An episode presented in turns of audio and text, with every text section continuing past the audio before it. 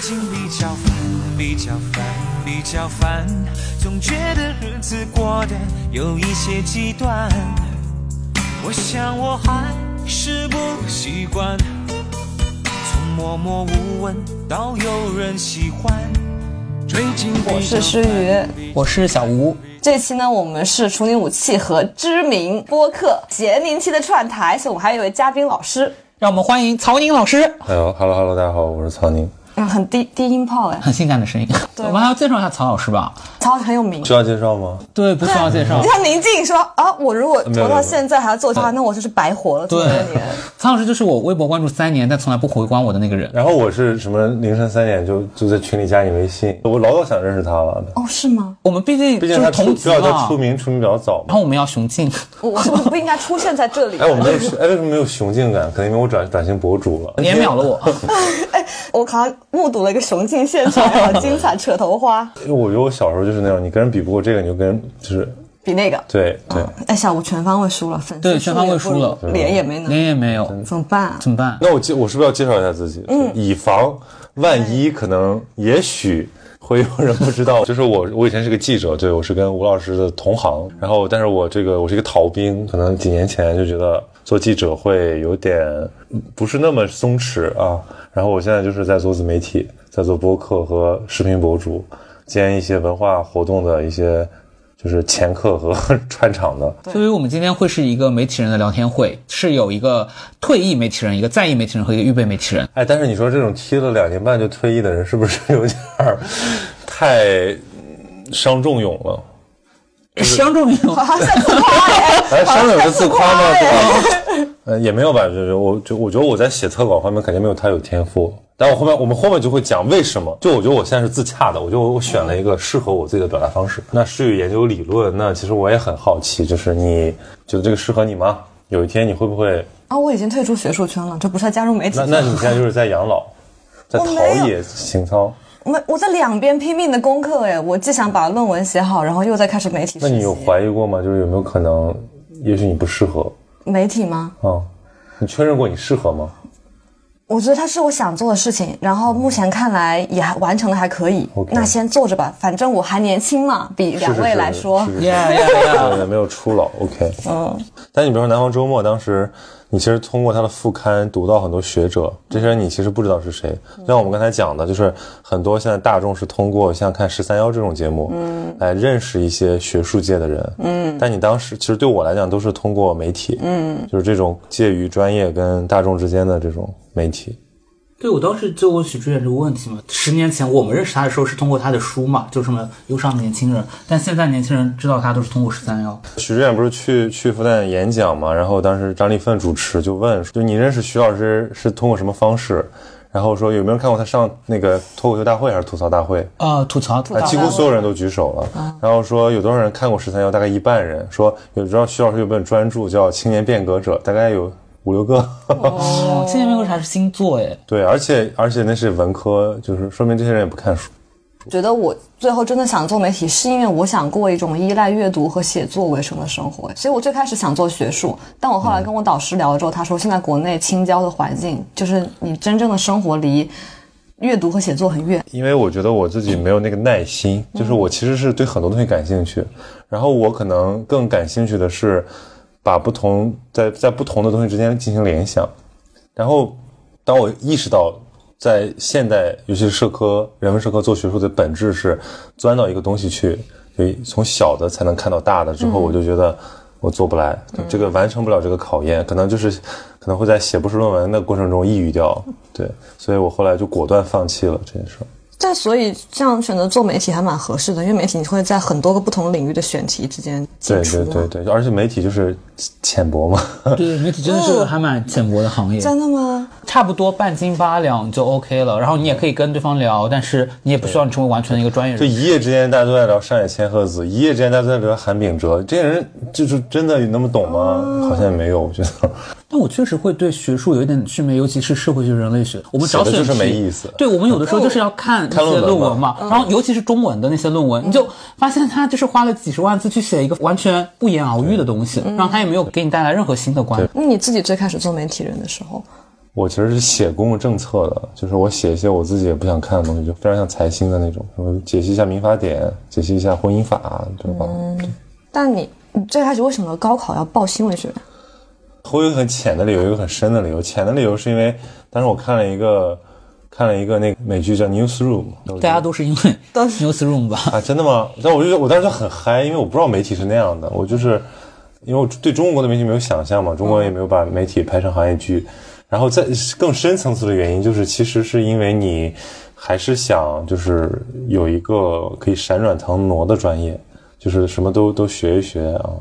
对，所以后来我就认为我自己其实不是一个就是无法深刻的人，就是一个没法专很专的人，只能可能是比较广博，就是已经不错了。那曹老师觉得你现在理解的新闻业跟 newsroom 有什么区别？就完全不是一个东西。懂了都懂。中国哪有新闻业？因为我觉得新闻还是有某种公共品的东西。如果这个东西丧失了，其实就没有存在的必要。我前两天跟一个那个芒果的制片人吃饭，他就他们想做一个，他现在很流行拍行业剧嘛，他就想拍一个新闻。哦，令人哎，终心动的终于把魔魔爪身上的新闻。哎，我们之前一直在想说，那个新闻会要拍新闻行业，那简直灾难。因为就每天选题选题会聊就些。但我觉得就是我说我说其实你拍不真，嗯，他们还是蛮追求真实感的。但我觉得中国的新闻行业你没法，就是你房间里的大象，对吧？你你比如审查这个事情没法讨论，嗯，那你最后你就只能演一演，对，或者你就纯拍什么时尚媒体，它它是比较独立的一个系统。他有幸接受了一某时尚媒体的采访，然后我管人我说那个我们的这位记者老师什么时候有时间我们约一下，人家说我们的写手什么时候，就是我突然我就我我对这个东西特别敏感，真的吗？他用的是写手，就是那个，因为他们时尚是基本是靠那个外约撰稿统统对统筹策划是主导的嘛，他就叫写手。那他也可以叫作者啊？为什么？对，然后我当时心里特别不开心这件事儿，所以我就会觉得你你不尊重一个职业，就像某某种某种程度，你把新媒体记者叫做小小编小，编对啊，你会觉得哇，那你这个行业就是你自己还是要看看得起自己。嗯。但我确实觉得我们很难拍成行业剧，是因为我们都不具备某种行业性了，都没有多少家就一起在做这个事情，然后你也没有一个非常合规合范的一个所谓的制度把它规范起来。是我当时经常举的一个例子，就是不知道你们采访的时候有多少种扭曲的姿势，比如说窝在床上，比如说 那种什么撅着屁股趴在床上，就是就是反正躺在床上，嗯，因为你没有那种特别工作场景的东西，这个是我做媒体的一大失落，就我就很孤单，我特别希望就是。那种团队协作，嗯，对，就是比如说选题会，你至少可以开一天，你很幸福。然后你工作的时候，你有几个人可以讨论。但我们发现，就是大家都是很有点轻微社恐，都用微信讨论，能不见都很像。对，能不见面说的都不见面说。就对我一个 E ENFP 来讲，就非常孤独。对，嗯，我我当时刚去我们单位干的事情就是搞各种读书会，就把大家聚起来，请大家喝酒。后来发现，其实大家都非常勉为其难的在参加这件事，并不想参加。是。那我觉得其实这个可能二十年前是有的，因为我前段时间不是去看那个《不止不休》嘛，就那个电影不是其实是拍《新京报》二十年前的《新京报》吧，然后那个里面你就发现是那种我们原来上中学时候理解的那种新闻业的行环境，就在一个报社里面，大家都是一个一个格子间，然后那个新闻热线不停的在响，那个报纸他们就是每周一还之类的要要去那那个叫什么？复复印对上版要在那个电脑那个古老的台式电脑里面就一个一帧一帧的去看那些页面，那个可能来了一个新闻线索，那就拎起包就跑，然后我就一下子想到了哦，我上中学的时候，其实我想象中进入的行业是电影中拍的那种。其实后来我唯一的一点就是这种工作上的仪式感，就是我当编辑之后，我开始就是在那个二教稿上签字，因为一定要签字了才能印下一版。就那个仪式让我觉得，哎，我还是一个媒体媒体人。后来就是编新媒体之后，就是觉得自己完全就是数字劳工，哦，这真的是小编了。纯纯的小编。我们后台也会有读者留言，就说小编这篇怎么怎么样，哦我就当时觉得很难过。嗯，那你你觉得，比如说写稿的时候会很孤独吗？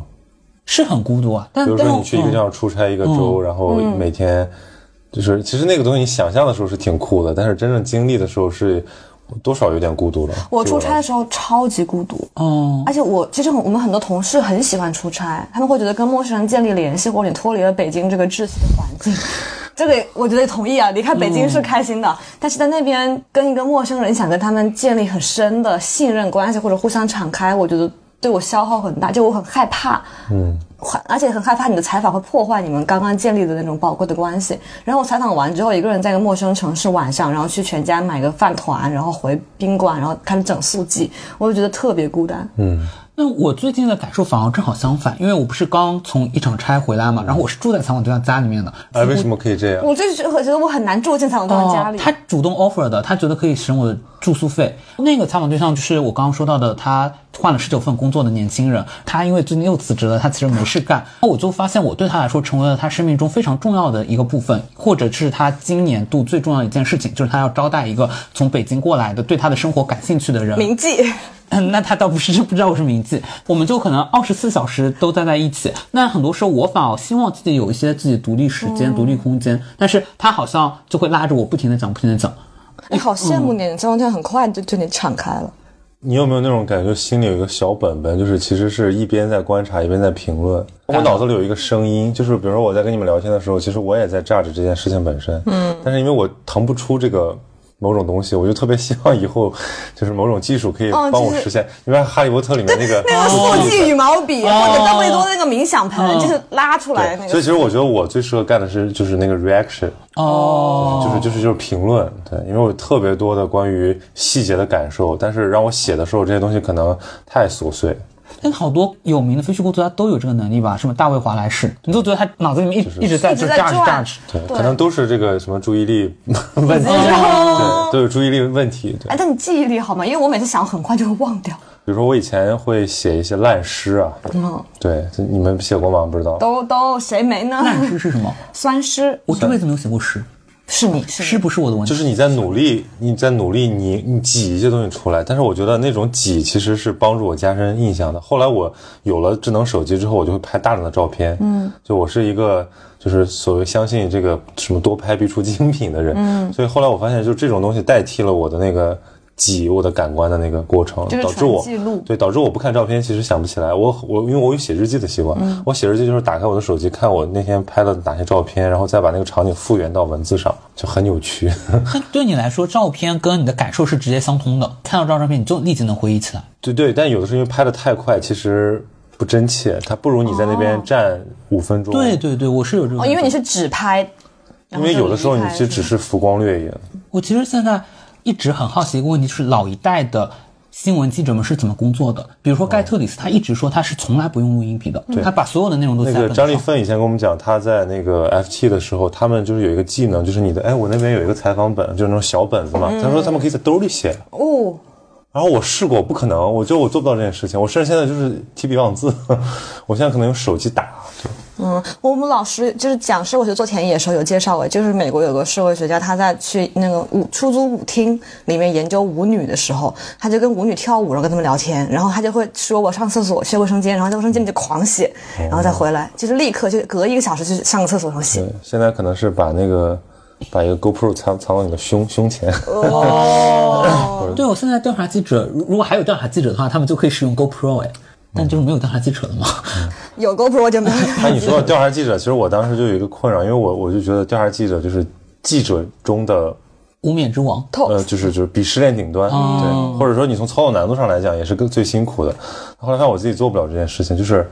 比如我我去采访过三河大神，嗯，往那一杵，人家立马就是你这你来干什么的？哦，一个一米九的人，然后一看就不是本地人，往这一杵，对，然后我就觉得那种感觉其实是我自己跟环境无法融入的障碍。就比如说我其实特别难以想象，有时候住到采访对象家里，我会很害怕某种敞开，对，特别想就是说完就走。尤其是如果跟你背景不一样，你好像到了一个很抑制的空间，嗯。但我会觉得这是我的责任，就是我。比如说我采访女电竞选手的时候，我就会进他们俱乐部、他们基地，然后想跟他们同吃同住。但我发现很很难实现这点，我会尽力去努力。我觉得我需要做到，哪怕我很不舒服。嗯，有的时候会不会是一种姿态？我在想，就是你为了让自己尽可能的跟那个人产生同频，嗯，但其实你知道你是可以抽离的那个人。我其实这个东西阻碍了我进入某种田野。我觉得是你要应该努力让自己具有一种失控和沉进去的能力。就我觉得其实我们害怕失控，就你永远想跟他保持个距离他安全嘛。对对，对我们行业里不是有个前辈杜强老师嘛，他也采访过三和大神嘛。他当时就说，他采访的方式就是他到了深圳那一条街道上面，就把自己上衣一脱，就跟那些对在大大夏天里面赤膊的男人一样。对，听以前那种老的调查记者就会讲很多故事，比如说弄一个那种夹包，哦，就是那个形象。对，就是一个扔在人堆里面根本就找不到的人。你做出这个事情，大家说调查记者很辛苦嘛？他辛苦的并不是说你要，比如说把衣服脱了，然后忍受那个热气、酷暑这个事情本身，而是说你做出这个行为对代表的那个东西，对，你要丢失一些东西。自我，嗯，对。就但是我觉得前提是你得享受那个某种表演的过程，它就像表演，像演员进入角色一样。哦但是我觉得我就是没有没有这个弦儿，所以我演不我演演演不像，太吃力。哦对，但也可以是你调动起自己身体的某一部分，是跟这一部分很接近的。比如说像杜强老师，他有讲过，因为他小时候也在农村嘛，他有想到自己的很多中学同学可能最后走上的也是三和大师这种命运，所以他只要想到中学时候的自己和自己的同学，对就可以了。但我还是觉得它不光只是这种表演的，就是我觉得人不可能享完全享受在就是扔掉一部分自我，让另一个不是你的东西融到你身体里面感觉的。会不会很像演员在进入某种角色的状态？就你相信你是那个人，对你敞开自己。但这有一个问题是跟采访对象之间的信任问题，其实某种意义上你就有点欺骗了嘛。对对对，对啊就这个就阻碍我，就我就觉得好像我是那个为了窃取他的某些真诚，然后跟他套近乎拿回去，对对我每次都有很强的掠夺感。哦，那我知道我进入困难是什么了，因为我想实现真正的敞开，用真正的敞开换取信任，这样就不会伤害他们，但这样会伤害我。嗯，所以我就很难。把自己作为方法，不要把自己作为方法。对，不行，不能把自己作为方法。所以我之前会觉得写作新闻，尤其是写作非虚构，就是一边伤害他人，一边伤害自己。就我觉得写作本身就是在伤害。那我现在有一个解决方法是，我每一次采访的开始之前，我会跟采访对象说好，可能之后我们关系会变得非常好，甚至成为朋友。但是首先我们还是一个职务关系，我还是带着采访你的目的过来的，我也是要写作以你为第一主角的一篇稿子。这篇稿子里面的很多观点你可能也并不认同我，很多我对你的观察可能也不是你认知中的自己，但是可能它最终还是一篇由我来写作的稿子。就免责声明，对，但这样就像我去跟别人聊天之前，你先跟他说哦，我可能要录音哦，你把录音笔一放在那，就聊的就不是那个状态了。对，所以就是还是需要技巧。你一方面需要他来信任你，然后另一方面让他有这根弦。对，这就是他为什么他还在做的原因，因为他擅长做这件事情。没有，我都经历过那么多他很多。次跟采访对象的就是起冲突，就就是因为对对方会认为他把他们视为朋友那一面讲的东西，作为稿子的那种专业性的呈现出来。嗯，当然有的时候我觉得特特稿就是需要这种东西，因为那个东西才是它的价值。它是打动人的东西就像好像我们看东西，我刚才说的，就是你不想看 A 面，你只想看那个边角料，看后台，对，对。就是窥探欲，其实是，对啊，嗯，这个是一个对我的来讲的障碍。第二个障碍，就我觉得我就是一个 judgment 太强的人，就我总，我就我刚才说，我总想就是在那儿输出一些观点，对，嗯，就是其实是不是很好的，就是一种调查的方式了，因为你会预判这个东西，然后你去验证，你变成了一个呃律师，而不是一个科学家，对，但你其实感受很多呀，你为什么会？对，所以所以所以就回到一个变成一个博主了嘛，回到你一开始的题目，就变成一个以自己为中心的人，接受自己是一个自恋狂这件事实。对，这会让你困扰吗？就是你是觉也得没有困扰，因为比如说我我就觉得我喜欢的，比如我喜欢吴迪艾伦，嗯。嗯，吴迪艾伦就是自恋狂啊，因为为什么他说的那个那么重要？其实一点都不重要，就是你对自己也是这种这种感受，你你当下就是要把我，比如我花两个小时把我刚才在那儿发呆脑子里面那些东西写下来，嗯，然后你明第二天你会觉得真的一点都不重要，可是当下它就是你的存在的一个证据，嗯，我就是不停的在干这种事儿，对，那电脑里存 存存了一堆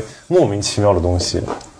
然后我当时当记者的时候干过一些很傻傻逼的事情，就是拿着录音笔录下我此刻脑子中划过的所有东西，然后录了大概八十多分钟，然后突然看了一眼镜子，我就把它关掉了，因为我觉得很可怕，我觉得自己要疯，要精神分裂。哦，我以为镜子你自己好帅啊。没有没有没有，就是就是，就还就是如果旁边有个朋友，其实你肯定会找朋友聊一聊，你不会自己一个人在那儿。其实是因为孤单啊。缺少反馈，嗯，我觉得是。对，我觉得我们所有就是内容创作者或者表达欲很强的人，都是你真的很需要反馈，对，需要跟他人的互动和他人被看见。嗯，但我会觉得，其实记者和博主有一个非常大的区别是，就我做记者，我从一五年实习开始已经八年了嘛，就哇，老前辈，但八年前，八年前我可能真的有点自恋狂，但是这八年对我就已经是一个非常强的，就是削弱自我的过程嗯了。就你做一个采访者，你会发现，就是你自我太强，你就会重重会受挫。你会压到人家，人家觉得你你冲进我家要干嘛？对，其实最好你就像一个无害的一个苍蝇一样在墙上，对吧？因为 ego 太强的人确实会让对方不舒服，然后我会因为经常比如说让对方讨厌或者对这个关系感到不适而自我厌恶，就我很讨厌我 ego 很大这件事，但我又没办法，就天生，那可能你也只能做博主了，你做不了记者了。然后就 啊，所以我我就是最后我的感觉就是，我说像包括这种新闻写作，包括某种创作，这都没法教，就是他只能帮你打磨你已经有的某种敏感度和天赋。但我觉得这种能力，包括你什么时候该追问，然后哪个问题是你应该深入的，其实这个能力关乎的是你和人交往和互动，然后理不是理解人这种宽泛，就是互动那种很敏、敏感浅层次的东西。你要比如说流露出一些情真情实感，而不是亚斯伯格综合症式的反应。哦，对，而且我后来我反思这一点，其实我一直以为自己共情能力很强，其实好像并没有。你什么时什么点让你意识到这个？就是当你意识到你其实有很多 judgment 的时候，你就、你其实没有在共情，共情是那种一个容器，对方是水。然后我发现其实我就是一个很强烈的有形状的人。许志远老师用一个形状喷你哎呦形状，，这个东西就是你接受吗？就是你会我现在悦纳自己了，我就干不了记者了，所以我只能做博主了。啊？那你离开记者行业是因为你之前对这个东西有矛盾或者接受不了吗？嗯，可能就是因为挣的太少，没 有没有，真的挣的太少，要恰好还有自我。就是就是你会觉得你吭哧吭哧在干啥呢？对吧？你现在就是至少你不挣钱，你觉得自己表达至少爽了吧对对对对。我现在也有这个迷茫期。当然，新闻行业就是堕落，已经堕落二十年了。但是非虚构其实是这十年，就十年前还能还挺红火的嘛。然后尤其是从那个李海鹏去人物，从一二年开始有过那么可能五六年的兴盛的时期。我这一代就是非虚构作者还是享那你受们已经论出代来了。对呀、就是，但我们下面是没代，我们是最后一代，就是我们其实已经进入了某种就青铜时代，但是在非虚青铜时代对，但是在末世了。对对对，新闻行业的青铜时代，但是在非虚构领域，它其实是享受到了一点点红利的。这个红利随着这些年，连非虚构这么一个细分领域也来越来越衰败，其实新的记者们他们的红利都消失了。嗯，就是我的命运吗？其实我我我我百分之九十都同意他说的，但我觉得还有没有有种可能，就是一个人他自己的成长轨迹造成的某些变化对就比如你写了很多，你觉得写来写去你也对这个失去兴趣了，比如你想突然想拍纪录片了，或者你想写写小说了，对吧？就是或者你想搞学术了，纯粹是因为一个人他就是在某个阶段才会对一个东西上头。嗯对，我觉得这是有个体的轨迹的。但另外，我也会想，比如说我当时进入这个圈子，被很多人看到。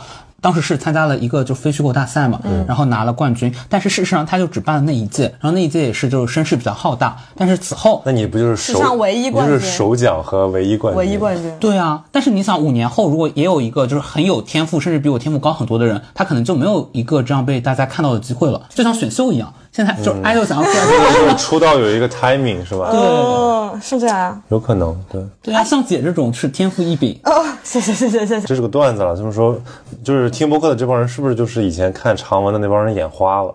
哦，哦天呐，我都开始眼花了。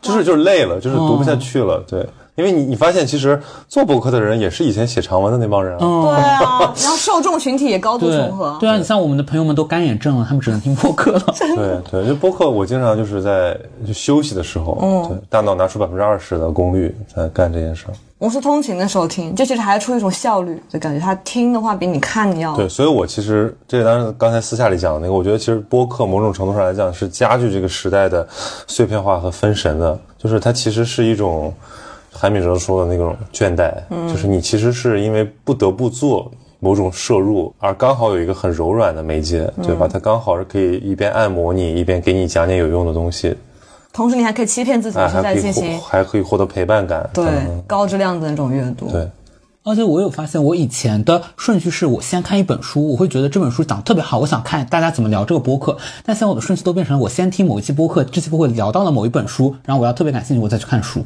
它它是一个后置的东西。那不就跟短视频像五分钟介绍某电影一样对？然后，但大部分人看完介绍某电影也不去看电影啊，我还会看一下书嘛。哦，而且看的是书，但也有可能这就是某种口头传统的复兴嘛。就是我今天采访那个老先生，他就是说，战时那时候大家搞那种自由大辩论，东北东北人民啊，他们在学校里面讨论这个是不是这个苏联打进来到底是好还是不好？因为苏联打赢了日打跑日本人，但是也烧杀掳掠。然后每个人就说啊怎么怎么样，其实都是他爸说的，嗯，就是因为他爸爸父母都是干各行各业的，就一种信息大交换，就很像现在这个播客啊。因为我当时很想起一个名字叫道听途说，我觉得我就是在把我路上听到的东西在路上说了一下，就像一个坐火车，对吧？信息交换一下，嗯，而且大家，我真的觉得很多人，就大家说话和做都在模仿，就脑子也是在复制和模仿。对。就我听了一个这个，哎，你看了一个那个，对。对，然后在行为上也是一样，大家都在看这个剧，然后我去看，大家都说你这个时候应该看什么书。所以单口比较牛逼，因为单口它是能很有逻辑的讲出一个东西，要么你就是写竹子稿，它就是变成一个 创作的有声版，对，要不然你就真的某某种天赋，就意识流，对，嗯姜思达姜思达就是我最爱的播客之一。是吧？就其实加拿大那播客很神奇，因为我早期我觉得是什么玩意儿，对，但是有时候听，对，欲罢不能会。呃，你会欲罢不能，就是我会、我会就是把浴霸关掉，因为我家洗澡然后我会觉得，嗯，好冷的梗啊！一个烂谐音烂梗，什么东西啊？但我感觉我们三人间语速有点快耶。但我们之前一直被你觉得听众说，可能是因为我们就某种职业病，就很喜欢缝缝，就是话不能落对对地上。对对对，不能沉默，不能沉默。话不能落地上，这句话可以重复三遍。三个记者在一起就会变成这种场面，就并没有聊出任何东西，但一直在但但是。很开心，就是就是这就是某种心流的状态，嗯你就是就是一直在跟着那种一个节奏感在走。你知道，比如说采访一个嘉宾，你问一句，他说一句，中间还要停两秒，然后你当时就心里很愁，你说这两秒我到时候还要剪掉。这就是你人际互动的时候，你捕捉到了那个东西，然后它掉下来了吗？就比如说一些所谓的大咖吧，对他上播客，他也不知道播客是什么，他就是一种接受采访的心态。他说完一个，他等着你问下一个，嗯，然后我就会说，哎，你可以反问我。这就是记者。博主博主，对对对，哎，对对，这是博主跟记者的差别。对因为因为反问我，你才有节目效果。但那样，哎，其实这样的话，意味着你们的关系会比记者跟采访对象更平等。也可能就是他更快的删掉你的微信，因为记者可能还留着，这这，然后他会觉得你这个这个傻逼，对，哎，那你觉得作为记者跟采访对象之间的关系会产生冲突，和作为博主跟嘉宾之间的关系？啊，我觉得后面还是更平等一点吧。我我也很被介意叫叫成主持人什么说，你这个主持人少说点。我说 no，就是我是一个我是一个我是一个主播，对，就是这是我的场子，我是请人家来做客，我是主人的心态。我的场子我做主。对，我是 host，我并不是一个工具人，嗯，我不是一个花瓶站在那说两句，就，下面有请，对，所以我尽可能的，就哪怕我没有这个，就是那么重要，我也会尽可能多说一些自己的看法，嗯，大不了后面再剪掉嘛，对，但很多采访对象呃不是采访对象，职业病了，就是很多怎么讲，嘉宾他们其实是习惯了被采访的，尤其很多什么大学老师、学者。对对，包括我去上人家的博客，我都觉得很轻松啊，因为你抛话题就行了。你是你是哎高高在上的，舒舒服服的。对对，今天因为是比较松弛，所以我觉得我话还挺密的。因为我一旦很感兴趣一个东西，我就会抢话，迫不及待的想去把脑子中新跳出来一个东西说出来。嗯，但是如果你自己又一边问人家，一边又在那哔哩吧啦，人家就会觉得你很聒噪。你你这个 ego 太强了嘛，有的时候觉得。哎我有一个问题，就是不不管是做记者还是博主啊，就是你跟对方聊的时候，其实你是想从对方那里获取信息嘛，或者是有价值的东西，无论是素材，就是我觉得做记者那会儿，因为你有一个成稿压力，其实那个时候意识是更更更明显的。我会觉得，哎，他比如说他讲了一个东西，我会觉得，我就心里会暗爽说，啊，来了来了。对对吧对吧对吧就是这样放结尾，放结尾。就是这样康敏康敏，对吧对吧这句对这句话做开头，这句话做结尾，你就你就是那种意识，就职业病。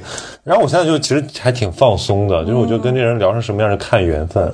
其实我最早做播客，我就是真的就是，我就觉得有很多人，他就是说话比他的观点内容就是有意思。就是他的风格某种程度上是比他的内容更加重要的，或者他的本身是一个东西。你如果把他的风格去掉，只用你自己的某种风格加工它的内容的话，就蛮可惜的。嗯，所以我觉得还不如就录下来，让他自己说自己。我有的时候会觉得记者是有一点点残忍的。你在采访对象说出任何一个东西，包括是可能对他来说非常残忍的东西的时候，其实你都会把它当做素材。当时那个琼迪迪恩，他不是八十多岁上了一个纪录片，就是问他当时年轻时候写《向伯利人跋涉》，看到一个八岁的女孩躺在地上吸食毒品的时候，他什么感受？他就八十多岁了，颤颤巍巍的举起他那形同枯槁的手，然后说 “This is gold”。我会觉得他有的时候要需要你消消灭一些人性，残忍，对，很残忍，其实。但是我会觉得做主播，可能你很多时候还是更更作为人和人之间的那个对话。而且我觉得这个是一个媒介的转变，因为你知道你那样冷酷，你躲在文稿后面是安全的。嗯。但是如果你在镜头面前表现那么冷酷，其实是马上会被就是观众的这种同理心给淹没的。对，因为声音它更多就能传递出人和人之间那种状态和氛围。，尤其在镜头前面就更难伪装，就是各种微表情啊。对你，如果这个人其实本质上很冷酷，我觉得他做不了任何视频博主。对我以前就会觉得，为什么会有人喜欢看真人秀啊？就真人秀不都是可以演的吗？演员都很擅长表演。后来发现真的不可能哎，就是长期的综艺你真的演不出来，它是能反映一些真的。你们是真人秀爱好者吗？我是国产最我最喜欢的一个真人秀，我看的不多，嗯，就那个《戏剧新生活》。啊，我知道，在我最抑郁的时候，就是严敏做的哎，严敏做的就是那戏剧人嘛，就是因为戏剧无人戏剧节那年不办，然后黄磊他们就说搞一个这样的东西，可以积攒点人气。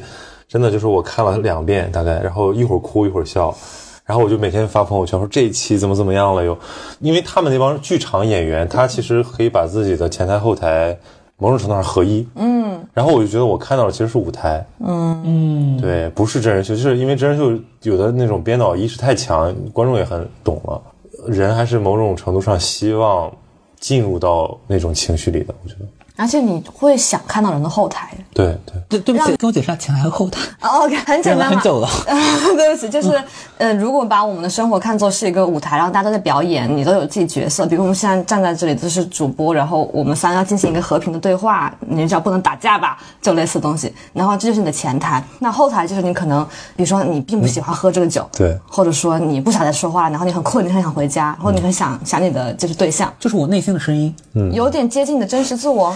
为什么这么我们说装逼犯让人讨厌呢？就是他误把自己的，就把他的前台后台搞混了。嗯，呃，他以为他就是那个人，其实大家都看明白了，你不是那个人。嗯，可是我有时候有点羡慕装逼犯呢，就是这种纯然天成的装逼犯，他不会痛苦，他很自洽。对对，就是比如说正正常人啊，尤其是你这种反思怪，对吧？你是反思怪，对吧？我是反思怪，反思怪就是那种白天特自信，说 OK 我值得。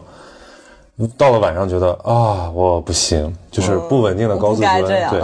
然后你说那种装逼犯，就是他白天觉得我可以，然后到了晚上觉得我可以，我顶配，我绝配。真的有这种人，真的有这种人，就是然后你就你就觉得哇，人家就是好快乐，好轻松，很羡慕，他很自很洽。很单纯，对，很自洽。我觉得我们都不不太自洽。哎，你你有严重自我怀疑的时候吗？有啊，但是我我确实会随着外界的境遇，比如说我三次求职失败，然后我会怀疑自己，嗯，对，然后确实顺遂的时候会好一点，就我可能没有那么烦。但比如说像什么考上北大、什么得了首奖之类的东西，有没有就是在你的成长之路上筑起某种就防波堤？就当这种东西袭来的时候，会帮你抵御一下说，啊，至少我以前还是有很多里程碑的。但我觉得做记者的旅途就是帮我拆毁防防防什么堤？防波堤防防波堤，防波堤是一个什么东西？就是当浪潮袭来，这个东西把哦对挡住了。对对对，会拆毁，就是因为你真的是那样子性格的人，比如说我的很多大学同学，那他们的防波堤应该是非常坚固的。对对对但是他们他们可能已经是大坝了，就不是防波堤了。对那所以其实你内在是一个还就是蛮破坏欲强的人，对啊你，还要撕破某种东西。是，但是就是又东亚，然后又想失控嘛，所以就是这种压抑的疯，就疯的疯成这个鬼样子。就是很村上春树，很闷骚，但是又很狂野。但我觉得只有这种性格，就是你内在有很多冲突，然后又不接受自己的人，才会进入这个行业了，才会想做内容创作者吧。用那种烂俗的词啊，就是是没有跟自己和解的。嗯，因为我觉得我和解，我就应该完全的享受生活，沉浸在生活里。嗯，我不应该就是像无迪艾伦一样跳出来去评判自己的生活，但是我控制不住，就像一个什么惯偷一样，惯犯，就是你老是要。说到两句，这个东西其实我很想把这个声音关闭，对，所以我觉得如果这个东西它还是让我痛苦了很多年之后，我可能只能去靠改造身体来改造大脑了，比如说什么禅修冥想，嗯，强行关闭它。但你不会觉得说这种长期的，哪怕它是自我反思或者会有点伤害自己的东西，但思考总比不思考要好吗？我现在都不这么想了，我就觉得因为自己很平庸，思考那些东西就差不多是那种。只会给自己带来痛苦。我的就上上个采访对象笨笨，嗯就是假装上班三年的笨笨，曾经告诉过我有个手术叫额额叶切除 啊，真的存在是吗？对啊对啊，上个世纪精神病治疗很流行。对对对，哦，对，然后他就问了，就是我这个问题，我愿不愿意切除？那他自己的答案就是他会切除吗。那个剧嘛叫什么？就那个假装人生切除术对人生切除术。哦，对对对，他其实是一个，当然他的画风是那种就是异托邦的，对。但是其实你想想，这个东西如果真的存在，它就是一个快乐胶囊，对按了你就你就不不多想了。但我我有一个问题啊，因为我们做记者，我们很喜欢多想嘛，并且我们是对世界有很多困惑和好奇，我们才做记者的。然后我们录播客其实也有点这个风格，但是我一直有一个刻板印象，就会觉得当博主可能需要你极其的自洽，就不然你的粉丝是不会愿意去接受一个有点动摇的一个。那是就是那是那种就是真诚挂的，就是当然大部分人，我觉得大部分所谓的那种真诚人设都是演出来的，都是或者是截取了某一面。就真正有一个人浑然天成，那确实是挺厉害的啊。举个例子吧，比如说罗翔，嗯，在罗翔成名前，我就采访过他，因为他就是一个对公共意见、对公共事务还经常发表专业意见的人，我就特别喜欢这种，我觉得这是真公知。嗯。然后他们当时在那个什么澎湃上写法治的细节啊，他跟赵红老师好几个就是法大的老师，然后我就当时觉得哦，这个老师就是一个还挺热心的人，然后回复你。后来有一天说，哎，这个人是不是 B 站上那个人？但是那个人的时候，你会觉得哇，然后次元壁破了。后来越来越红，越来越红。那我的心态就是，其实我知道他原来的样子，我就非常能理解他为为什么在公众那么火的时候还那么的谦逊。嗯，是因为他真的就觉得这些东西就是虚浮名。我就是因为他成名晚嘛，他是其实自、自我很坚固了。对，你比如说零零后，你上来你就报得大名的人，你就有点飘啊，就是你会觉得哪个是真实的，就你的前你的后台就是你的前台的时候，你会可能就会分不清到底哪个东西更重要。我现在其实还是分得清，我觉得就是我的私生活更重要。哦，就是你比如说你跟朋友在一起获得了那种安慰感、那种乐趣，更本真。哪怕你今天这个东西内容再精彩，比如说录出来什么宿舍夜谈，对吧？拍出去几百万播放量，那也不重要。那就是你为了得到的是另一个东西，你是在用真诚换另一个东西。那我宁可能，在能享受真诚的时候，就完全进入在其中。嗯我当时就是因为我二十一二还没有大学毕业的时候，就经历过比较严重的网暴嘛，然后那个时候就给了我一个这样的感受吧。因为那个时候我被网暴的时候，正好跟我的大学同学们去台湾毕业旅行，就看到你上热搜，然后就各种声音在下面骂。但与此同时，就是你身边的具体的人、具体的朋友，就是在那边陪伴着你的，然后他们也会知道，不管你在网上如何被定性成一个坏人，他们还是会永远支持你，陪在我身边。他们甚至会说：“哎，那个人说的是你吗？哈哈哈 然后就继续跟你一起聊对天。对对他没有很 care 那个东西。对。但一旦你失去了这个坚固的支撑，你其实很难面对那对，所以我当时会觉得，就是我的这些朋友们就支持着我，会让你觉得人群是一种幻觉。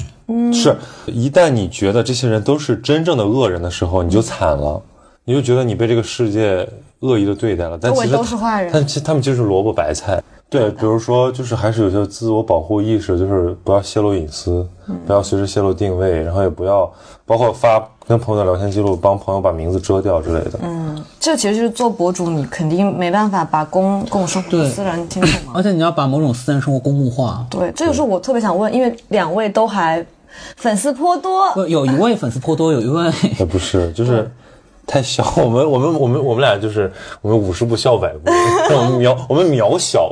不会，曹老师是有私生饭的啊，人。可以停止好吧，咱不吹了。不吹吹了，不吹了，不不吹了，不吹了。就是你们在发微博的时候，会觉得，比如说把周围生活或你真实生活中真实的朋友、真实的关系当做一种素材，然后摆到公共性上，会心里会难受。但是我都是很善意的，比如说，我觉得这个人太乐了，不能我一个人瞎，我就会发。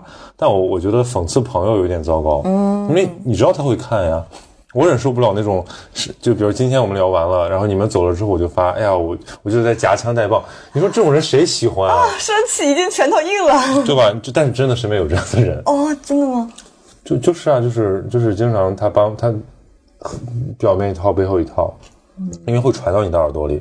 但我是上周正好被我朋友说过这个，我也是完全带着善意，然后我也是觉得他比如说的话非常精妙，所以我才发的。但是我朋友的点就在于他可能觉得他会跟我说这个话，是因为一基于我们是朋友，二他基于我们是在一个 private 的环境当中，对，然后他觉得一旦这个东西公共化了以后，他就不会想要给我发这个东西。off off recording 的状态。对，对而且他会，他也会觉得，哎，那我们的关系是不是某种成为成为你的生活的？所以这又说回来，其实是不是生活中也有某种我要告诉你我在录哦，对吧？我要告诉你我在做这件事情。幕布拉开了。对对对，你们干没过这种事？就是写一个东西又不想别人知道，但又把它写出来，嗯，当然发个微博什么的，嗯经常就是树洞型的。然后又转成仅好友可见或私人。那这种心态怎么来理解呢？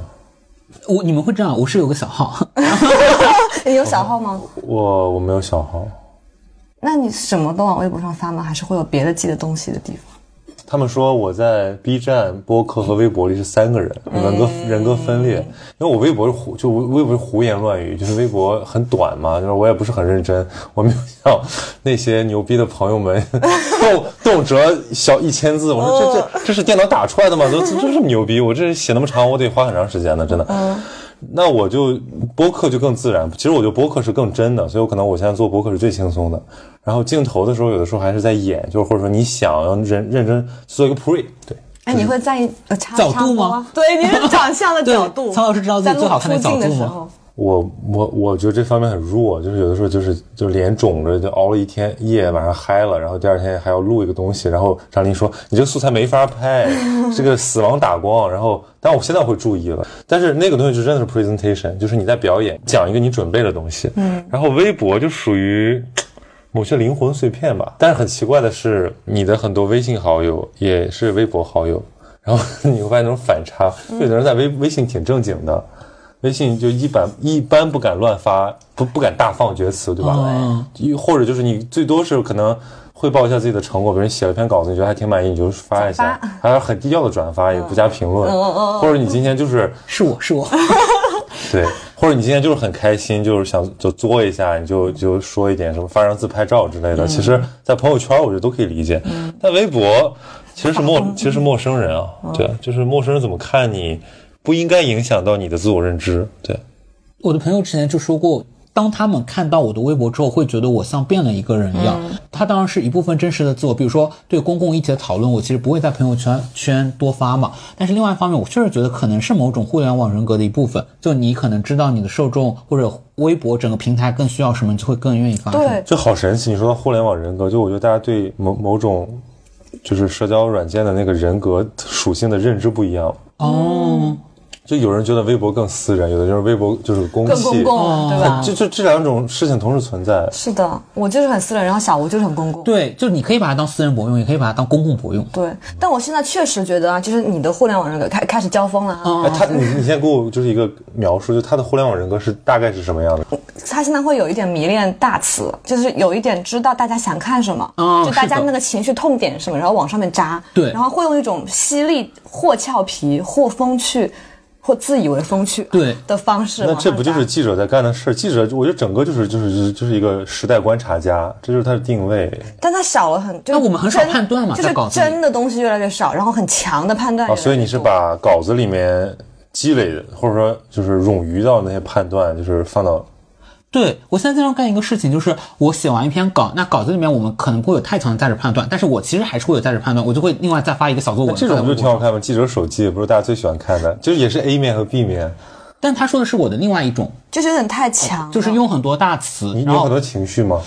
我有，但是我可能会希望找到我情绪当中的公共性的部分，我明显知道大家能够共鸣的部分。那我跟他真的不一样，我微博就是完全都是都是我，就是我今天呵呵呵，我今天哈哈哈，我今天怎么怎么样，就是只有人家二十万粉，你两万粉的原因。不是 不是对呃，就是就是其实是给人感觉很自恋。对，如果我看一个跟我一样的人，我就很自恋。但其实我对这个东西的定位，就是因为 I don't care，就爱咋地咋地。对，我会认真发朋友圈，就是我因为我知道朋友圈是有老师、有同事、有有有强关系、有弱关系，而且因为你做个人媒体之后，你会发现那就是广告牌嘛，你不可能丧失这种广告位的，而且很多有趣的缘分、有趣的这个弱关系，就是通过你不停的 push 自己，把自己剖出来，才有可能实现的。嗯，所以我就发微博的时候，又发朋友圈，有时候觉得还是不是有点装了？你说这些东西，但是用力，但是你因为你没办法，就是你知道这个东西会给你带来明显的好处。嗯嗯。我我大概我我我当记者的第一年，我就是一年可能没发朋友圈，我就忘了这个习惯了。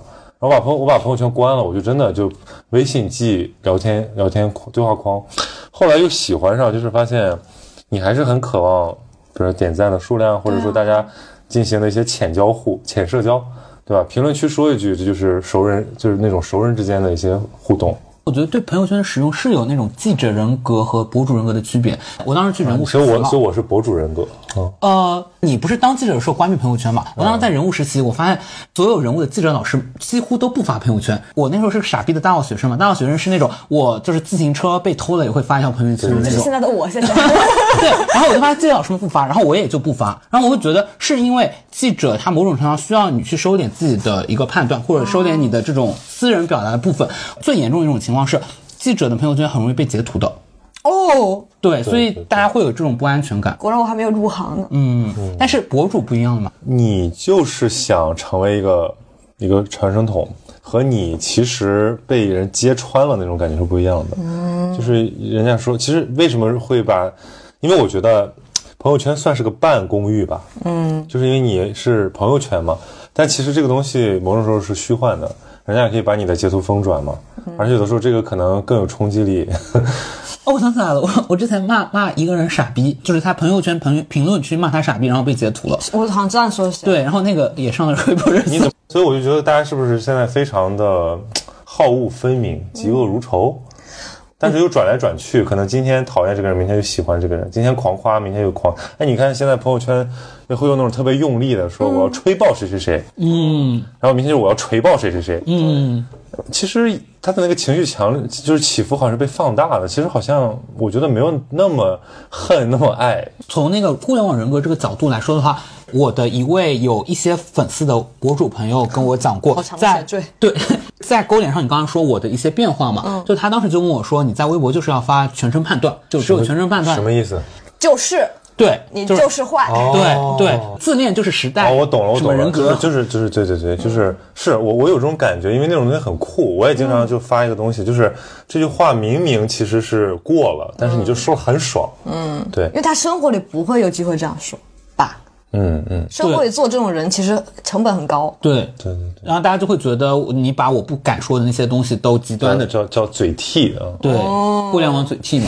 也可能是因为大家生活真的已经受够委屈了，在网上爽爽还不行吗？也是，嗯，这是对，就是一种消解，嗯。所以有时候也不能把那个恶评和调侃太当真，嗯。我刚刚想到说，就大家倾向于用一种刻薄或者调侃、风趣夹杂恶毒的方式说话，其实是因为当你这样说话时候，你在权力关系中有点接近上位了。嗯，对，就是本来其实博主和粉丝或者博主和普通网友，博主是比较高的，但当你能那样评价他的时候，你会有一种满足感。你那你那你什么东西会让你们真正被戾气给给给刺到？我还蛮脆弱的，别人只要批评我，我就会被刺到。我觉得是批评到点上了吧，会觉得我自己就是有这一面。那、那什么是强大的内心呢？就是怎么讲讲怎么？我感觉我感觉我我我三八号感觉他是最强大的。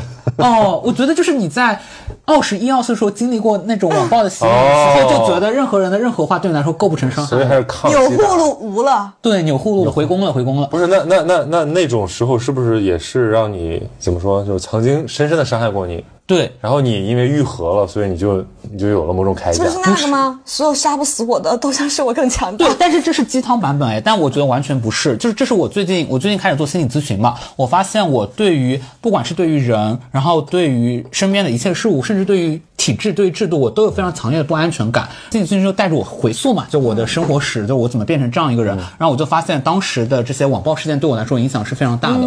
我如果在不认识一个人的情况下，我可能就先天的认为他是一个对我可能带有一定的偏见的人。对，就是他是不是也会骂我？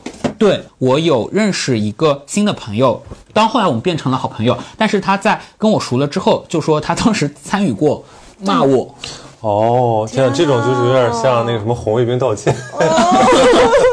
对，然后他那然后你你的心态呢？哦，我心情复杂嘛，一方面我确实会。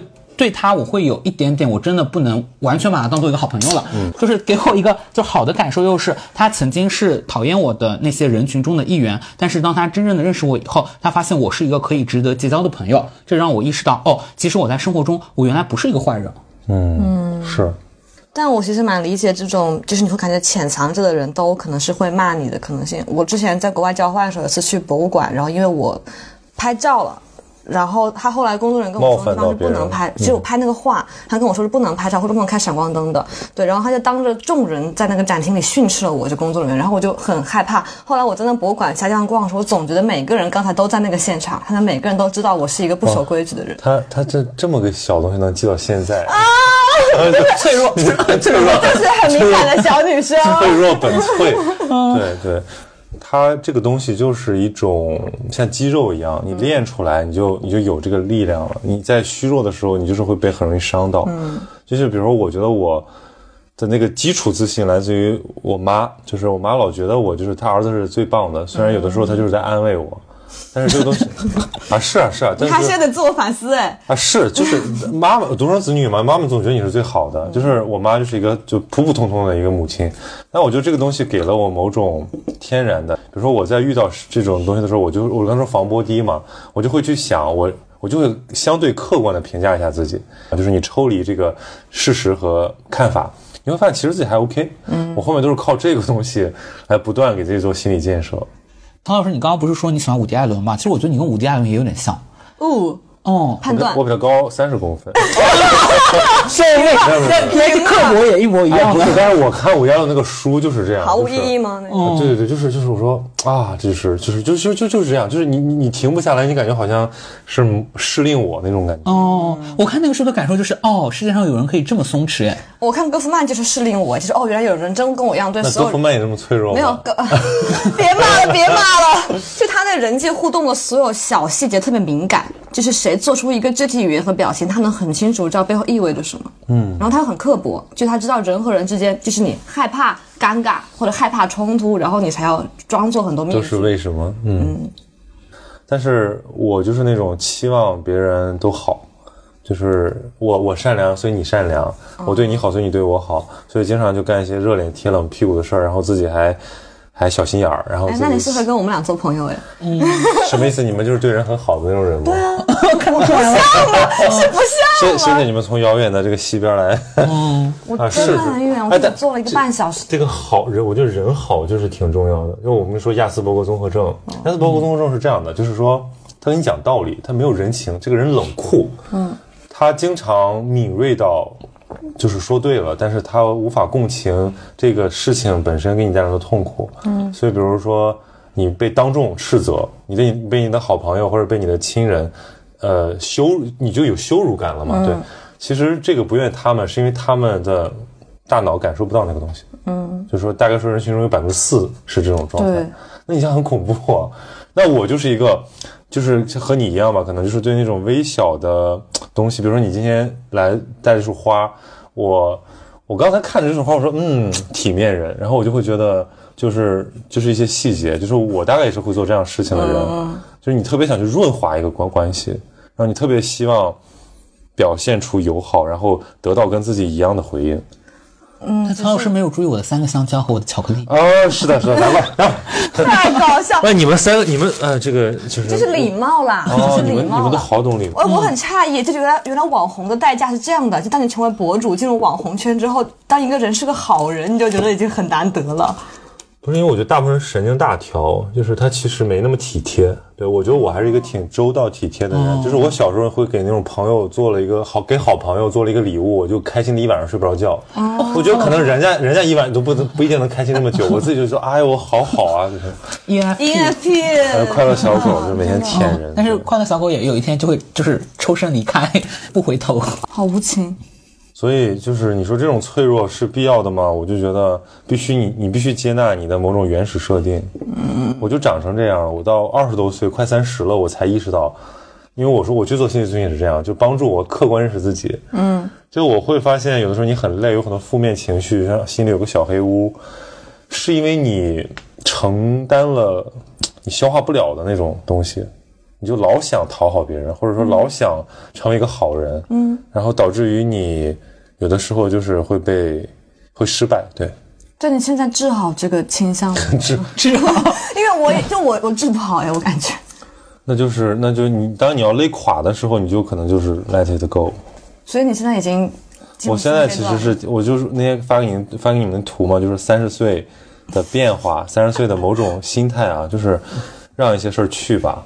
嗯，let it go 了。然后你会说服自己有是因为有更重要的事情，嗯，然后你也做不了那么多事情，就是原来你的人生是无限可能，你现在的生活是只有三种可能，做好其中一个就好了。你你得你得呵护自己，要不然你其实还挺容易就是垮的。我们现在到这个年纪了，就是碰一碰就碎掉了，你知道吗？但是按说不是应该越那个越越越成熟越怎么说？坚固。对，就是什么？我们怎么会成长成了这样的大人呢？说明你不想做大人。我都想好了，我的毕业典礼文案就会叫做“还没有准备好做大人但我当时那个就是毕业照的那条朋友圈叫“少年全部幸存”，我那时候还觉得自己是少年耶。”。我现在也是，你现你现在也是少哦，年啊我不是，我真的就不会把自己定义成哎，少年。那我们就聊这么一个话题吧，就是比如说那种某种少年感，或者说某种对于，比如说大学校园或者更早的那种青春感的那种留恋、嗯，怀旧感是什么时候消失的？你可能还没消失，对我尚在，我女大学生呢。对女大学生，就是我总会想到以前一些事儿呢，我会有一种淡淡的伤怀，还翻翻照片，听听老歌。我现在完全不会，我现在就是觉得那是另一个我经历的一段美好。现在的我应该就是只能享受我现在的美好。你呢？我就是经历过舆论场上的那些搏斗，因为当时正好是我的毕业季，我觉得那个就是一个鲜明的节点。这是一个你就你就成人礼。对瞬瞬瞬间成长。对，我就知道世界上不是所有人都会带着善意来看你的。而且因为你你因为如果你很年轻的时候，你就觉得好像默认世界对你会更宽容一点。对，我现在就处于这种心态。那但你像我跟你说，三十的那种危机感就在于很多人会更苛刻的评判你。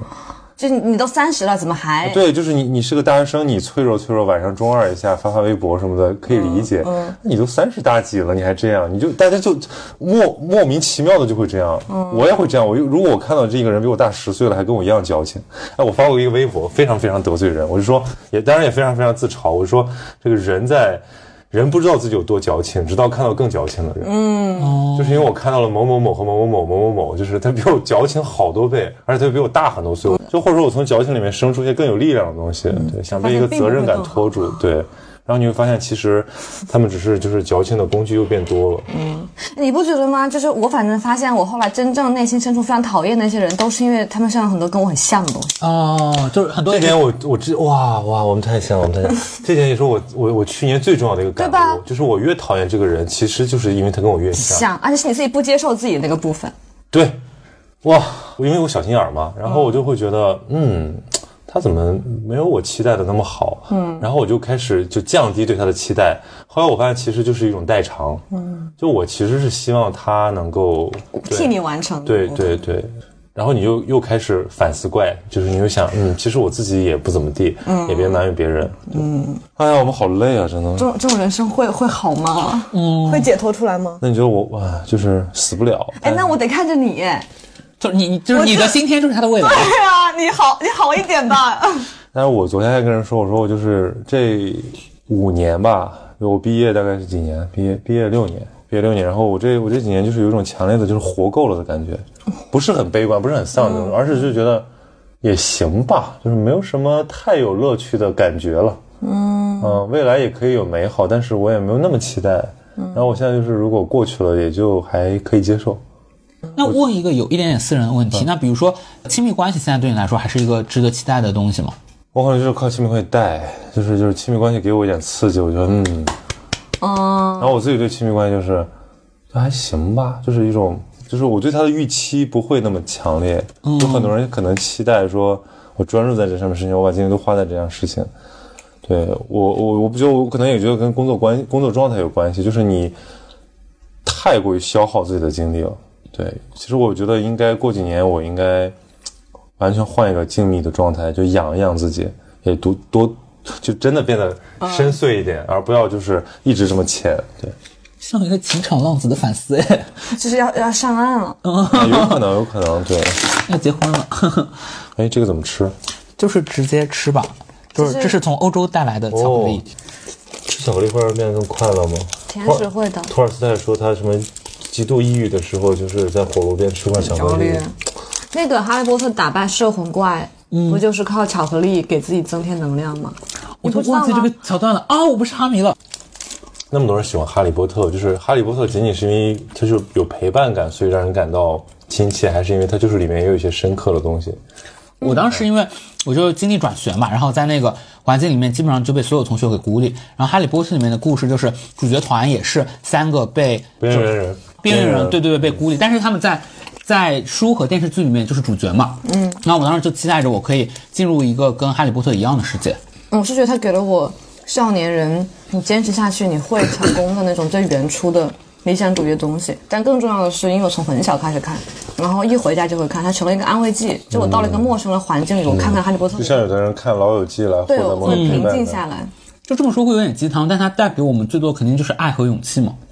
太是鸡汤，真的简单。嗯，哦，我真的是师范学生哎，我真的勇敢对我来说很重要。之之前我看过一种就研究，就是叫一个心灵寄托物。比如说，有的很多人三四十了，甚至更年纪更大了，他还会留着一个小的时候，嗯，跟妈妈有关的，或者一个儿时的玩偶之类的，它是某种心灵寄托物。嗯，就他在这个面前可以做做回那个巨婴。嗯，对，我就想问，就是比如说我们也可以哈利波特，或者说某种你年少啊一九八八，对吧？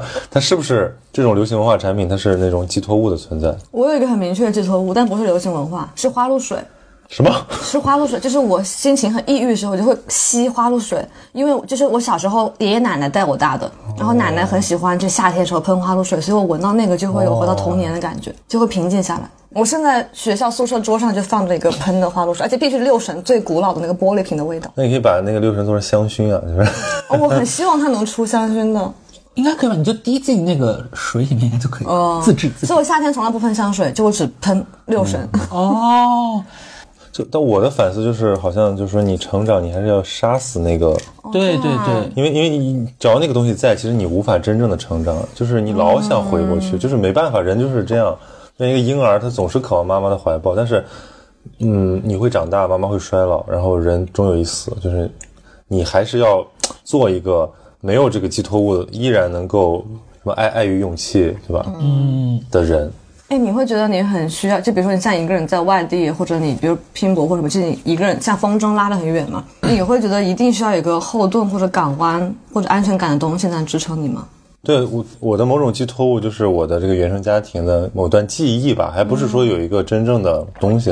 就是我老想，比如说我小的时候，我爸长期出差，然后我妈呢一个一个全职女性，经常加班，然后我就是那种就是小时候脖子上挂着钥匙的，先回家，然后桌上放着十块钱，自己出去吃个晚饭，然后回来做作业，然后做完作业就看电视，看电视就是可能就困了，就妈妈还没回来，然后我就会亮一个小灯。我就觉得我这个我是在等他，我我是在表示我在等他，嗯，然后回来可能我已经睡了，然后他就把我就就亲一下我，或者就是帮我盖盖被子什么的，就是那个东西它非常的，就是像一个原型一样的一个画面，嗯，就在一直在我心里。我写过一个小说的开头，就只有一个开头，就是类似于一个寻母的故事，就这个人失忆了，或者说他的他失去了母亲，然后但是他相信母亲还活着，所以他去、去去去寻找母亲。我觉得是一种原生情感，嗯，对，就是我只要相信那个东西还在，我就可以就是充电。那我其实这一点上我很羡慕你俩，就是你有六神花露水，你有灯，但我确实什么都没有。你有哈利波特吗？对，但是我觉得它不在不太像我的一个寄托物。对但唐老师刚才说的很符合我的心态，就是我我是有杀死自己的过程，就我十八岁对我来说就完全是一个分界线，然后十八岁对我来说就是第二次出生。嗯，对，然后也是因为可能之前的经历你会觉得有点难以回看，然后十八岁之后你会发现自己人生顺遂了很多，但它就是会有一个恶果，它会从外在的一个方式使得你的记忆变模糊了，就是你会因为你长期不去想他们哦，真的记不起来关于你童年和青春期的很多细节。嗯，但其实是有好好的部分的，但那些部分都丢了。前一阵子回看了那个动画片《头脑特工队》，其实是一个成长话题了，典型的。包括我之前我们录那个深海也是，就是如果你不经意间想起了那个曾经被你杀死的那个自我，你是什么感受？你也曾经天真过，嗯，可能很多人真是在有了孩子才可能会体会这种过程。我时不时还会想起来，所以你们想到的是那种天真的自己吗？就是一个很 很渴望被爱的人，哦我想到的是小时候那种不招人喜欢的。哦，怎么都有这种。就你想象，如果现在的自己跟那个自己相遇的话，我会给他无条件的爱。我会就是很想摸摸他的头，然后抱抱他。耶、天哪！嗯，天呐！但然后我当时不是也说过吗？在《哈利波特》里面最喜欢的是纳威·隆巴顿，就因为我其实最最能够带入是那个边缘人的角色，但是这是耻于表达的，就你会觉得你是哈利，你才是那个主角。但是当你看到那个最后一他不部，是最后还砍折了？对，对就那就是我们纳威党的胜利。对，就是迎来野百合也有春天所。以会啊，就《哈利波特》的迷里面也会有这种，就是你 pick 某个人物的。呃，对，但是纳威党应该比较小众，主要还是在我我团里选。就《哈利波特》，我也经只常看了一下，不是我没看过书，我就经常看电视，就是小的时候就是什么过年拿出来看一遍，我觉得那个印象好深刻，就是这个人他是谁来着？就是没存在过的一个人，但是他却那么勇敢。就纳维，我说，哦哦哦，就是因为他他他不是那种，他很就给他设定他比较木讷，对，但他小时候其实跟哈利有一个类似的出身。对，就是纳威在他书里面是有一个非常重要的设定的，就是伏地魔当时要杀哈利波特是听了一个预言，然后符合那个预言条件的男孩是有两个，一个是哈利波特，一个是纳威。像狸猫换太子，太子乱读。对，我就觉得，当我顺遂的人生经历告诉我的是，我一直有记哈利。那一天，然后我意识到我是大你是卫。纳威，所以为什么我们喜欢看爽剧？因为就是那个光环让你知道他不会死，他一定会走到最后，完成他的英雄之旅。你带入了自己进去。但是很有可能，如果就我们的生活里面，你会发现，其实你是那个一扫而过的群演，对，每个人都是。然后你是看着那个那个人他在完成他的英雄之旅。之前还有人问我说，为什么？就是你也问过嘛？你说是不是边缘？我说就边缘感很重要。当当你不是中心的时候，你会自我安慰说，其实是你自己躲到边上来的，并不是你不被人喜欢。声称你是边缘人，其实可以给自己安全感。对，而且主要再就是站在舞台上的人，就是很容易就很傻嘛，因为你很刻薄，你又很容易看透他们的傻，嗯，你就觉你就想象自己也那么傻的时候，一定有一个人在边上嘲笑你，嗯，所以你为了不露怯，你就不愿意上去。对，所以这是我们成为记者的原因之一吧。但是从记者到博主的一个转变，其实就是从边缘，你要一点点走进那个镁光灯下的过程。所以我还挺好奇，曹老师你的这个有那么多博主呢，我们这博主怎么。你说心态转变，其实我觉得我没反思明白这件事儿，就是因为我觉得我还在享受它的兴奋感。嗯，但是确实会带来一些不一样的东西，比如说有一天你会觉得，哎，有人在配合你，而不是你只是配合别人的。哎，他有蚕食你吗？或者改变你？他会飘啊，就是说起来有点丢人，就是就是就是说穷人家的孩子就是这样，就是有时候吧，我在想，我为什么要去改那个地铁？心好痛啊！我就不能打个车吗？心好痛我就我就不能对自己好一点吗？我说行，打个车。现在开始打专车了，哦，然后我不一样哦，二十万粉就是不一然后然。后没有没有，然后然后过年回家你要抢票，然后抢票抢不到也很痛苦，一直在赶时间，妈妈还在催，然后我就想不能买张一等座吗？然后我坐了一等座之后，我现在就一直买一等座，我觉得一等座太舒服了。一等座是怎样的？我从来没有坐过高铁一等座。一等就是宽敞，然后底下有个脚踏板。哎，这么大记者不坐一等座，你你从以后你哎，就你怎么不要来腐蚀我们小吴？对，是对，哎，我后来在想，这种东西其实就属于自我安慰，就是你自己讨好自己。就是比如说打车这件事儿，我有个闺蜜，就她她可能就家庭条件好一点嘛，就是以前我们在青岛那么小的地方，其实公共交通还 OK 了，我觉得，而且你你的时间又不值钱，但她每次来都打车，然后每次还都迟到，我就会。又打车又迟到。我就我就会笑他，我就说你是不是除了这个四个轮子的你就不会动？嗯但现在我也变成这样的人了。你看我现在在北京都打车，就北京就那种很贵又很大，二环、三环就是经常堵成一坨屎，但是我就觉得，哎呀，坐地铁实在是太辛苦了。哦，好一年三百六。十五天，三百天坐地铁，人终将变成自己最讨厌的样子。对，然后你就在想，有时候你为了省五块钱，在那咔咔咔戳戳那个什么什么优惠券之类的，忘记自己充了五千块钱的卡，就是你就会就很荒唐，觉得。小吴以前是会抠门和省钱的人，但现在慢慢的也没有。你说一个就是让你觉得最最囧或者最现在想起来匪夷所思的抠门，或者就是当时在欧洲交换的时候，就经常在机场睡觉。我甚至我我干过一个事情，就是从虹桥走回复旦。你走多久呀？呃，中间休息过，其实后来打车了，但是是 但是走了一晚上，对，但是就是真的是晚上不舍得掏那个宾馆钱，然后觉得自己也不困，然后又又又觉得可以晚上在路上看看这个夜什么北京零点后，看看上海零点后，对吧？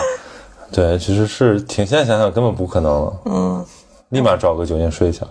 他当时问看电影，就他会挑北京就是同一个电影，然后最便宜价格排序嘛最便宜的，然后可能在大兴，然后他会通州通州，然后他会骑自行车去那个地方。那你知不知道，就是在淘宝上买电影票会更便宜？对，我现在知道那个方法了。我最近看电影都是这么我也是，对，可以省，而且尤其今年那个春节档很贵，我靠这个省了好多钱，我还洋洋自得。虽然就是 就是就是你看个八十块钱的电影，你在上面买五十块，哦，这样吗？淘宝买就会便宜。就是闲鱼也可以对，，就是代金券之类的，就是嗯，就很多都可以。比如说你坐大兴机场线，就你在闲鱼上面找那种，就大兴上本来是三十五吧，但是你的时间有那么不值钱吗？我就是挺不值钱的。所以小吴现在也不这样了，我就最近一两年会跟我说，他觉得他的时间更宝贵了。少坐地铁，多打专车。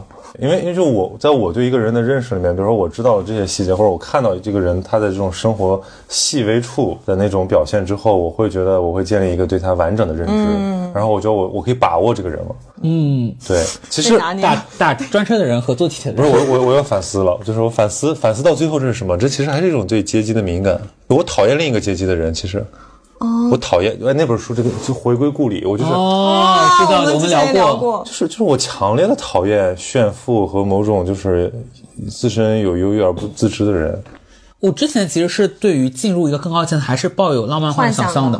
前段时间不是跟我妈去普吉岛嘛，我们真的也是低价去住了一个五星级的海滨度假村，一个双人间七百块钱，其实也不太贵嘛。但是它事实上平时的价格是两千以上。看到就像白莲花度假村里面的那些欧美白人们一样，一个一个就是晒成古铜色的皮肤，然后躺在海边的躺椅上面，然后拿着一本书盖在脸上。我们明显就是只在里面住一晚的，因为我们像游客一样，我们到处打卡拍照，但他们就在那边躺着，你就知道他在这边住了一个月两个月了。我明显感受到我跟他们不是一个阶层的人，并且我当时还被呵斥，也被服务员呵斥，就他有那种 海你也记到现在，对，海边的那种烛光晚餐就会有一个一个单独的一个椅子，然后摆成一个爱心的形状，背面就是海。我就过去拍照，我就问说，服务员说这个多少钱？然后他告诉我，可能折合人民币一两千一晚上吧。他就说，嗯，但是我们的顾客要到了，请你现在离开。就立即感受到了，尽管我也入住了这个。度假村，但我跟他们不是一个阶级的。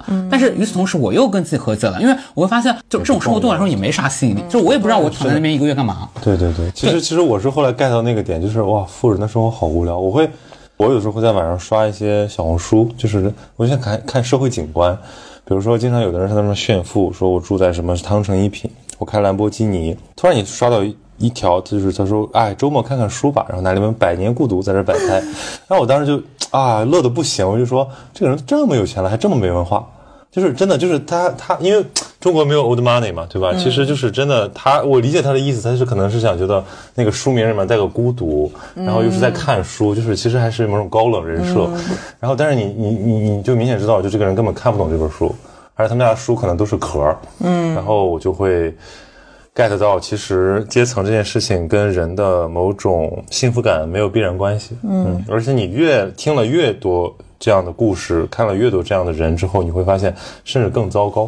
对，因为比如说我能得到的幸福感是很简单的，我这个月比上个月多赚一万块钱，我就幸福的不得了。嗯，但是你想想，如果我是一个含着金汤匙出生的富二代，甚至我是一个什么什么去有跟权力有关系，那还有什么东西能让我？再快乐一点了对吧不可能的。最近一两年，就是自从疫情的时候，豆瓣不是抠门小组很盛行，我就觉得可以坦然的承认自己抠门这件事。我今天出门之前还在想，哎，就我今天要背什么包？我平时都是背帆布包的，就我只背帆布包，甚至今天背了什么包？我今天没背包，就我在想，我如果背破破的帆布包过来，会不会至少人家是个体面的人是吧？哦，我就背了帆布包。我就想，如果背包背帆布包会不会被说呀？然后我就想，算了，那就不背包了，我就没背。但我现在觉得啊，就我就希望我以后过的人生我的工作，就是一个能够让我坦然的背帆布包出门，然后一直背帆布包的。所以你在读社会学？哦，被筛选了，但你可以成为这样的人，但可能社会仍然会用那样的眼光打量你。所以我可能进了媒体吧，媒体大家都背帆布包了。哦，也是那。你可以，你也可以做一个亚逼，就是。哦，对，也是可以。但媒体也有新的那种歧视啊，就像曹老师你刚刚说，你会觉得他看一本《百年孤独》真是太没文化，其实你也是在知识我就是阶层上。就是你就是你是从文化优越性上去对对平衡那个阶层优越性。对，之前小吴在我们聊抠门那时候就有说，他现在不仅接受自己物质上的贫瘠，也接受自己精神上的贫瘠。对就他承认自己，哦，我就是不懂啊。对我就是要问前台和后台到底是什么。就很有勇气但但你这个就是应该就是不会痛苦的状态，嗯因为痛苦就是你想要得不到。然后那白莲花你们都看了是吗？嗯，我就看白莲花，我是那个就是就是过风新冠的时候看的，就很就暗爽，就是因为那个就是。纯纯的一个就是阶级大嘲讽。哦，对，哎，但我身边真的有朋友看白莲花是就是被种草，你知道吗？被那个酒店种草，然后被他 的那个穿着种草。我会觉得幽默感或者说某种犀利是一个人的就是能不能结交的标准。嗯，就有的人看不出讽刺，嗯，有的人看不出你是在阴阳他，嗯，就是幽默本身是个高级对高级情感。但说实话，我真的觉得幽默背后还是松弛。哎，我之前看过谁分析过中国的两代笑星嘛，就是黄渤那代笑星其实已经过气了，现在最新的笑星是沈腾。黄渤和沈腾有什么区别？他们都是小人物感觉嗯，但但黄渤其实是有一种小人物想要往上走的一种紧绷的感觉的。但沈腾好像非常自洽，他非常接受我现在就在这是差不。多大吗？嗯但是但是确实这两年沈腾火很多嘛，然后也说可能是一个社会心态的转变，就大家更能够接受那种就躺平认潮嘛。啊，那是啊，那现在就是就是连中产都去穿始祖鸟和 Allbirds，就是就是给出一种我在我这是我的日常，你长期游走在这种世界中，不会但我我是我就是我是住酒店的人啊，我是去酒店，然后我把它所有的什么我觉得可以再利用的顺回来是吧？对啊 我们都想。我们录抠门那期的时候去小吴家录的，当时就给我们拿出了他从希尔顿顺回来的拖鞋，嗯，对 对，唯一一次出差住希尔顿，对录到了我们的本质。对，然后可能听到这儿就是说，哎呀，活该你们三个人干这么穷的行业，就是没办法，没办法，命 命该如此。嗯，没事，我们自己先骂自己了。我们是是活不起来，也富不起来了呀，这辈子。但是我我我现在其实，在享受那种就是敢花钱的快乐，嗯，不是因为自己多有钱，就是我也没什么存款，但是我会觉得，我相信我自己还能挣回来，或者说我相信这个东西对我也没那么重要。说一个很搞笑很搞笑的事情，尤其我带我妈在北京玩母亲节的时候，然后我带她在故宫游览，然后我为了让这个游览变得就是充满一些文化趣味，我特地搞了一个就是解说语音包，还选了那种就是我妈能听听进去的那种语音，然后 AirPods 给我妈带上，然后我妈非常开心，看着看着说，哎，没声音了。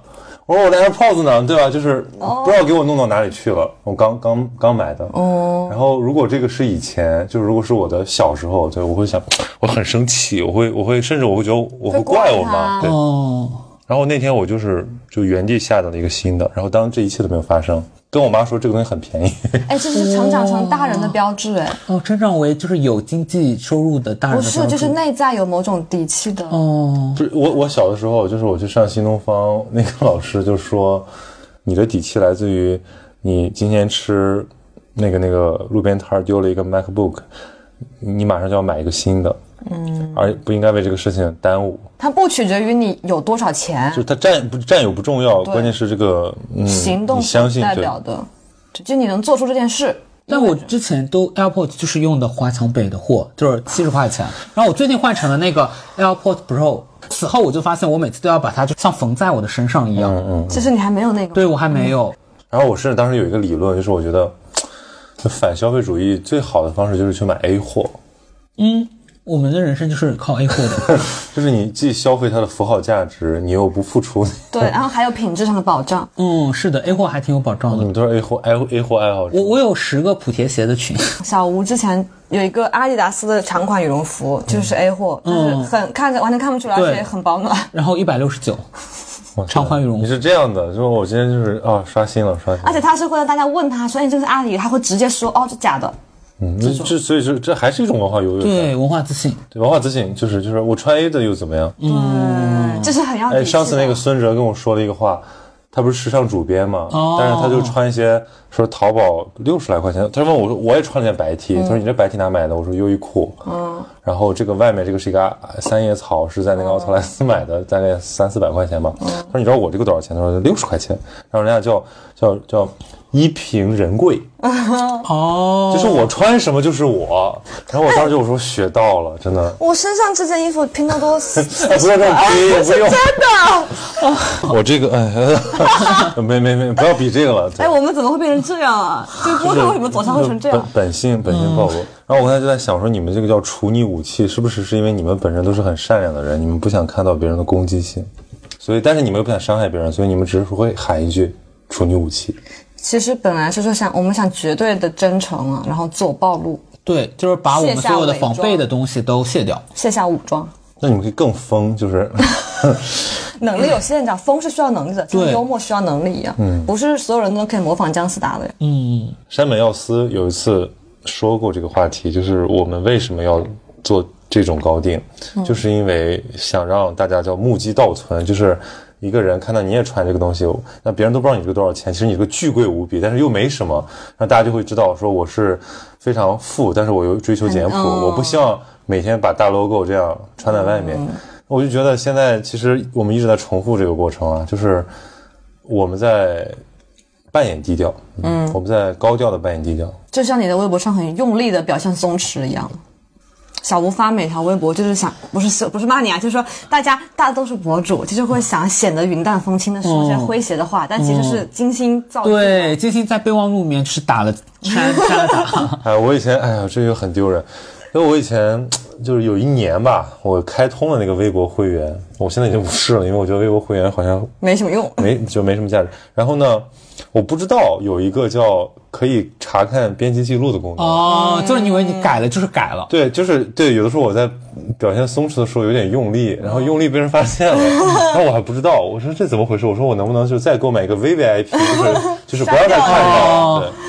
它很人性吧，就是真的所有的产品技术背后，真正最那个就是人性的。我觉得社交就是互联网还是有很多，那我还没想明白这件事儿，就是它到底对我们的就是人格的速成的影响，就是大的趋势是怎么样？肯定是它有各种面向了，但是反正我是很不信任这个过程，我就觉得好像出来一个 APP。大家就是有一些新的玩法、新的装法。小红书之前我没有想象到人那么的景观，就是就是完全为了造景而活着。哎，但曹老师你是也有经营自己小红书吧？我小时候都发什么？我小时候你没有看过我小时候？我小时候就是一种就是一个脑子被驴踢的人，就是真吗？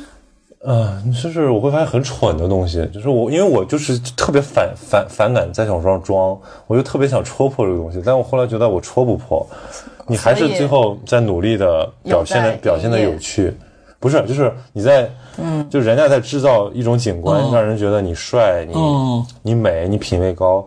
但我是在营造一个感觉，就是让我觉得我真诚和有趣。嗯哦，但还那也是一种在景观吧营造对。我我其实我就是觉得还是能感觉出来的。如果一个人在朋友圈里面，他就是一些幽默感和小确幸，我还挺喜欢的。嗯啊，或者分享一些好听的歌也行。嗯，我以前不太理解，就是你发一个东西写很长，人家没什么人点赞，但你随便发张傻逼自拍，就很多人点点赞。后来我发现，其实这就是因为信任感的问题。别人发自拍，我也愿意点赞，因为我看到他了。嗯，就好像曹老师是这样子的，这跟脸有关系。您是脸在江山在，我那个时候就是 我脸在我江山在我对我那时候是怎么意识到我的微博是不能成为一个就是发自拍的微博呢？是因为当我微博还只有一千粉丝的时候，我发一张自拍我就会掉七个粉丝。哎，我觉得我讲了好多黑历史。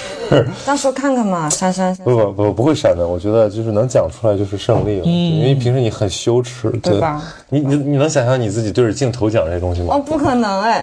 你会经常跟人聊这种程度的天吗？不是，就是我今天很想聊私生活，不知道是怎么回事。是 我们的氛围。不是因为可能因为可能比如说前面聊技巧，我有点心虚，因为我觉得我觉得我很久没有捕捉这些东西了，嗯，因为我不想聊技巧了，大家都心虚了。是觉得我拍视频、录播课都是在嗯那个角色，嗯，不是那个侧台，嗯、可能前台后台还有个侧台，侧台就是把两边的话，把后台的话偶尔往前台投一投那种感觉，就是我今天干的事情。我毕业论文就是研究这个东西，就是交界之处。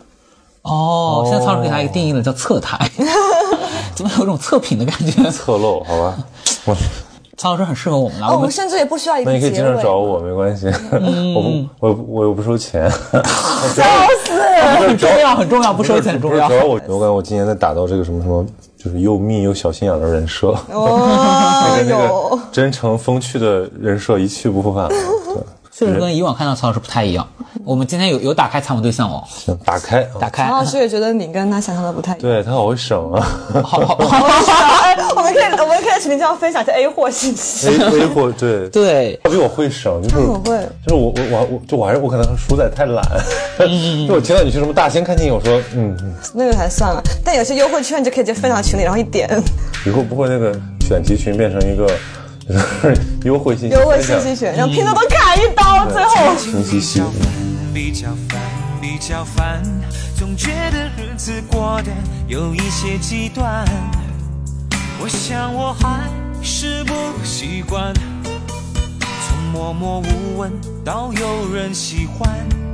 最近比较烦，比较烦，比较烦，总觉得钞票一点比一点难赚。朋友常常有意无意调侃，我也许有天改名叫周转。最近比较烦，比较烦，比较烦。我看那前方怎么也看不到岸，那个后面还有一半天在追赶，还有写一首皆大欢喜的歌是越来越难。最近比较烦，比较烦，比较烦。陌生的城市何处有我的期盼？挥别了家乡的伙伴，现在的我更觉得孤单。最近比较烦，比较烦，比较烦。女儿说六加六，结果等于十三。我问老段说怎么办？他说基本上这个很难。啊，我最近比较烦，我比你烦也比你烦。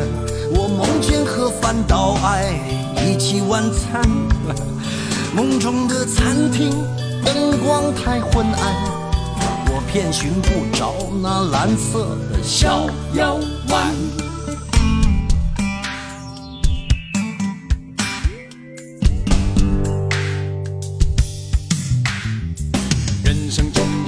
的清淡麻烦，太太每天嫌我回家太晚，女友妈妈嫌我长得寒酸，虽然我已每天苦干实干。管他什么天大麻烦，久而久之我会习惯，天下没有不要钱的午餐。太太发现你说裙子很短，他就买了八千块的耳环。女儿太胖，儿子不肯吃饭。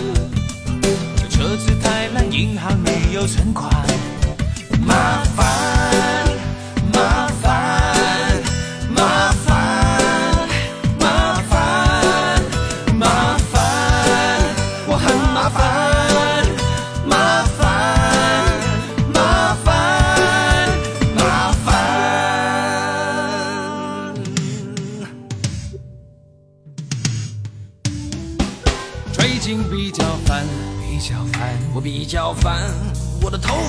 剩下从前的一半。唉，每天的工作排得太满。台北的女生有些高不可攀，最近比较烦，比较烦，比较烦，我只是心烦，却还没有混乱。你们的关心让我温暖。家是我最甘心的负担。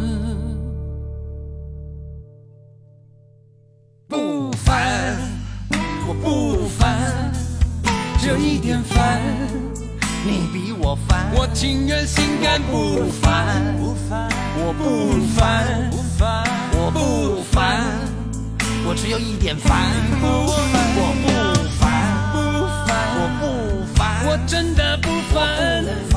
不烦，人生很灿烂，灿烂，我不烦，不烦，你比我烦，你比我烦，你比较烦，你比较烦，我不烦，我一点不烦，我不烦。